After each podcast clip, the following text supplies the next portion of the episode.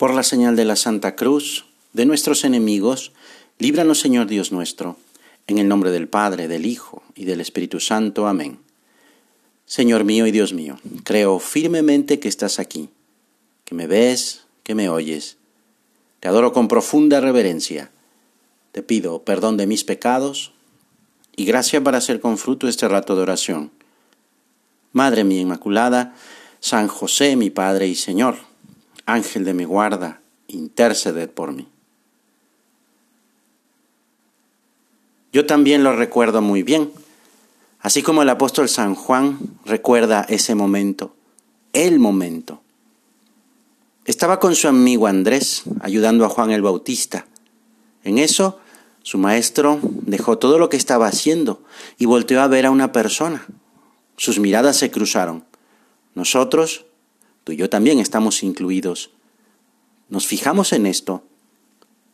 Qué mirada la de ese hombre, que incluso hizo que el bautista, que es todo energía y empuje, se detuviera. Todos lo miramos y en efecto sentimos esa mirada que nos traspasaba, pero no con violencia, sino con una paz de saber que se me está mirando con cariño. ¿Quién es él?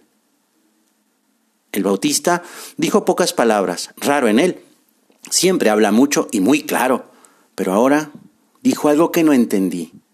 He aquí el Cordero de Dios. Juan y Andrés, sin decir más, salieron del río en el que estábamos ayudando en los bautismos y fueron detrás de aquel hombre. Yo, con más dudas, miraba al bautista, no sabía qué hacer. Me daba un poco de pena dejarlo solo. Con frecuencia estamos tan a gusto que cuando vemos a Jesús que pasa cerca, como que nos cuesta trabajo por la comodidad el seguirlo en mis ratos de oración, en mi trabajo o en mi estudio, en ese pequeño servicio que puedo hacer y perdemos la oportunidad. A veces necesitamos como un empujón más fuerte para reaccionar. Un problema, una situación más complicada, una enfermedad, un sufrimiento. Pero lo importante es reaccionar y salir de nuestra zona de confort para encontrarnos con Jesús, que nos llama. En mi caso, fue una salpicada de agua que me aventó el bautista para que reaccionara, y con su habitual energía ya de vuelta me dijo, que vayas con él. Salimos corriendo a toda velocidad. Ya casi los alcanzaba cuando aquel hombre se paró en seco, se dio la vuelta para vernos y todos nos sorprendimos cuando nos preguntó, ¿qué buscan? ¿Qué busco?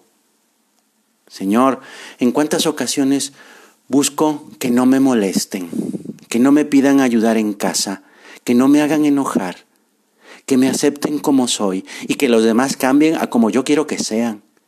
Busco mi comodidad, mi placer, mi soberbia, mi, mi, mi, sí, me busco a mí mismo. Y tú me estás buscando, Señor. Tú quieres estar cerca de mí. Lo estás siempre, pero no me doy cuenta porque me estoy mirando a mí mismo. Cuando te miro, Jesús, cuando me doy cuenta de que me miras, me sé muy querido. Tú, Señor, me haces esa pregunta, ¿qué buscas? A mí, que soy tu fortaleza, tu seguridad, tu paz, porque lo soy. Mi amor por ti es permanente. Te amo desde antes de la creación del mundo y te busco y te llamo para que estemos juntos. Si has recibido tantas manifestaciones de mi amor, no dudes de que te amo cuando estás en dificultades, porque mi amor no cambia. A veces permito cosas que te cuestan o que te duelen o que no entiendes, pero recuerda que mi amor por ti rebasa todo límite, es infinito mi amor de Dios existe desde siempre y mi amor de hombre desde hace más de dos mil años. Es esa mirada del Maestro que nos dice todo esto porque eso es que, por eso es que no alcanzamos más que a responder con otra pregunta. ¿Dónde vives, Maestro? Sí, porque queremos vivir contigo mi verdadera vida comienza cuando te encuentro, Señor, porque tu alegría es encontrarte conmigo, porque me amas. Dice el refrán, dime con quién andas y te diré quién eres. Yo, Señor, quiero estar contigo para ser hijo de Dios. Por eso cuando nos dijiste, vengan y lo verán, no dudamos porque nos damos cuenta de que el saber que me tienes en tu corazón, amándome, pues me dan ganas de corresponder, de decirte que sí, Señor, yo también te quiero. Estuvimos toda la tarde hablando. ¿De qué? Bueno, eso queda entre Jesús y cada uno. Por eso, háblale, háblale en ese diálogo de corazón a corazón. Fue ahí donde conocimos a tu madre, María. Cuántas cosas nos dijo de ti, cuántas cosas le dije a ella de mí. Desde el minuto uno supe que estaba en familia. No quiero que este momento termine. Te lo pido, Virgen María. Y así, con esa petición, tendrás muy vivo en tu mente y en tu corazón, como el apóstol Juan, ese recuerdo que ya anciano tenía de ese momento, el momento.